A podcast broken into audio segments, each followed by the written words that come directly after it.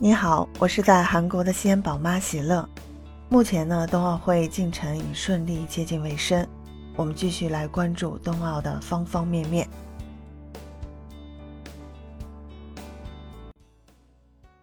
据数据显示，本届冬奥会是自2008年后热度最高的一届冬奥会，远超平昌冬奥会和索契冬奥会。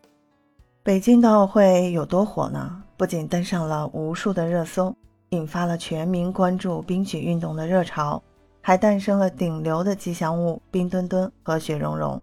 今天喜乐就用大数据为你透视北京冬奥会如何玩转热搜 C 位。第一部分呢，就是北京冬奥是历史上收视最高的一届冬奥会。二月十日。奥林匹克广播服务公司 OBS 首席执行官亚尼斯·艾克萨克斯在北京冬奥会每日例行新闻发布会上表示，北京冬奥会在开赛的第四天便成为了历史上收视最高的一届冬奥会。他转播内容总生产量将达六千小时，超过了平昌的五千四百小时。亚尼斯·艾克萨克斯还表示。关注北京冬奥会的人群比往届都多，北京冬奥会在全球收视预计将超过二十亿人次。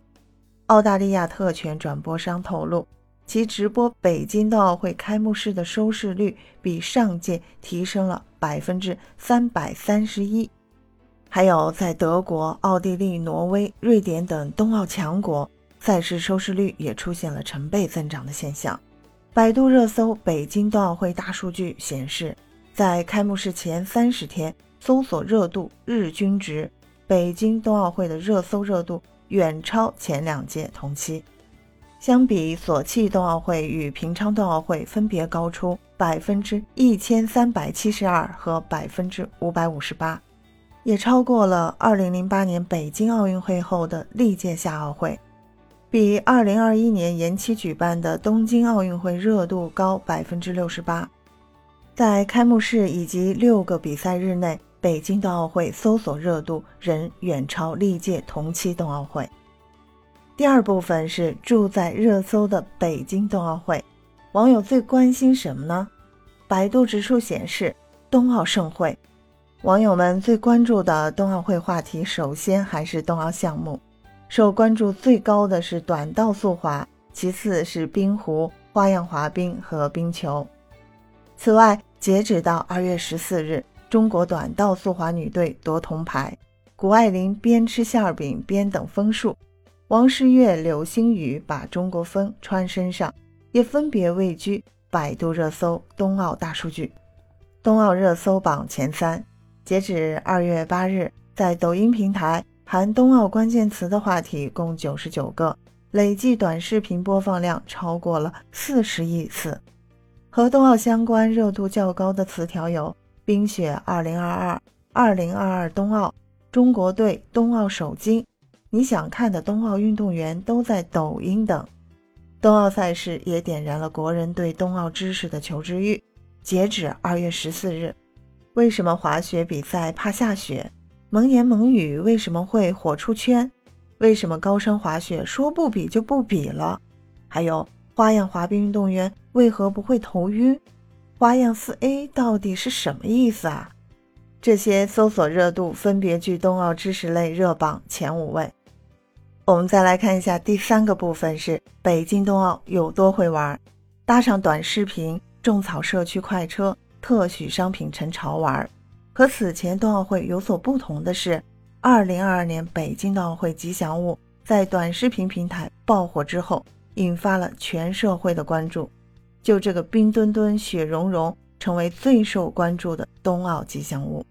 二月十日，商务部最新数据显示，元月十日到二月七日，冬奥会特许纪念商品销售额同比增长二十一点二倍。新京报贝壳财经记者发现，冬奥特许纪念商品在销售传播阶段离不开社交媒体的种草和网友的互动圈粉。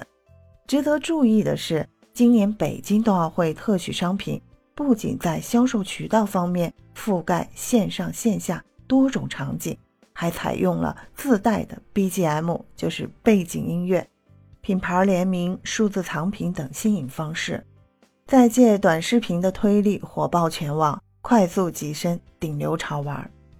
北京冬奥吉祥物冰墩墩在微博平台上就有众多粉丝，还有自己的超话社区。在二月十四日当天，有超过十五条微博热搜。微博网友对冰墩墩的关注仍集中在冰墩墩的 RP 形象周边。从热搜条目来看，主要集中在冰墩墩四 A 挑战又翻车了，冰墩墩表情包、冰墩墩盲盒，还有冰墩墩周边、冰墩墩预售等。小红书数据显示，截止二月十四日，关键词为“冰墩墩攻略”。冰墩墩在哪买？这些相关笔记就有二十七万篇以上，充分说明网友对于尽快实现一户一墩的需求迫切，也表明冬奥文化产业 RP 打造的成功，为居民生活消费带来了新的增长点。值得一提的是，在冬奥预热期，冬奥数字藏品陆续上线。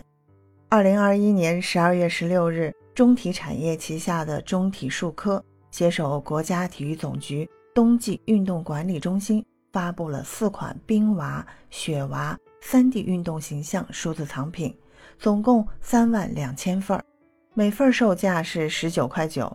上线后数秒内全部售罄。安踏联合天猫发布冬奥主题数字藏品，二零二二年特别纪念版高能冰雪数字藏品，与北京二零二二冬奥会中国体育代表团。领奖服数字藏品可以通过回答冬奥相关知识获得。如果你在小红书上搜索“冬奥会”三个字，会发现相关笔记高达四十七万篇。小红书用户笔记的冬奥会关键词集中在冬奥会开幕式、冬奥会谷爱凌、冬奥会奖牌、冬奥会花样滑冰、冬奥会服装，还有冬奥会志愿者等等。小红书平台的冬奥相关内容和其他平台不同，它涌现出了许多有实用性的、可供其他用户采纳的意见。用户会分享自己作为冬奥志愿者的精彩经历，排队购买冬奥纪念品的教程供其他用户参考。还有一些达人会在小红书上分享谷爱凌仿妆，这与小红书一直被认为是生活方式平台和提供消费决策的观点。采集地的特性是有关的。第四部分是名利双收，冬奥为企业带来什么？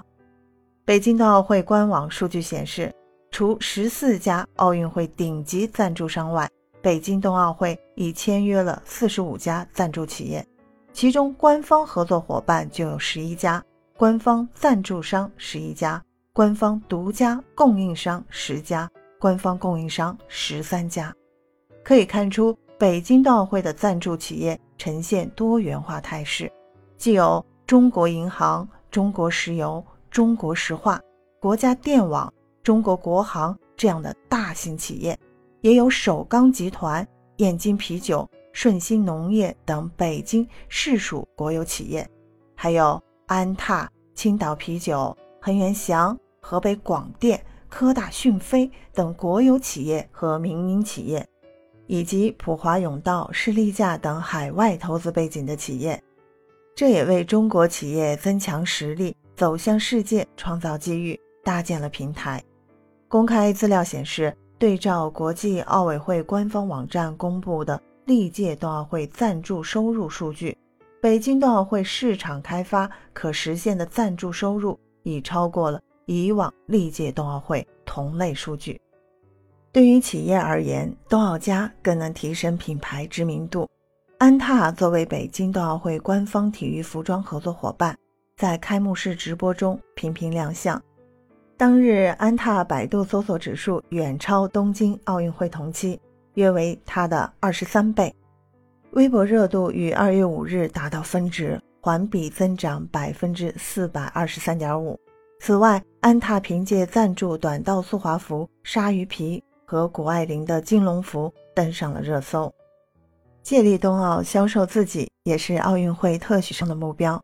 财经类记者发现，主营业务为影视运营和投资的文投控股作为北京冬奥会和冬残奥会官方文化赞助商，以及北京冬奥会特许经营商，一方面呢，他们不断发掘冬奥 IP 资源；另一方面，他们还打造更多的冬奥文创产品，不断的挖掘冬奥 IP，出品音乐剧、电视剧等多种形式的冬奥艺术作品，总共有六部。奇迹在后冬奥时代呢。再次提升品牌声望。文投控股也在二零二零年财报中提到，你在文投旗下耀莱影院开设冬奥自营特许零售点，既能更好的宣传推广冬奥特许文化，也可以提升文投控股的品牌形象。喜乐给大家介绍了这么多，现在你了解了吧？北京冬奥会这次到底有多火？你对这次冬奥会最感兴趣的是什么？比如说是最喜欢哪个运动员，最喜欢看什么项目？还有这次北京冬奥会给你留下最深刻的是什么？欢迎在评论区给我留言，喜乐非常期待哦。冬奥会还有两天就要结束了，喜乐跟大家一起为冬奥继续加油。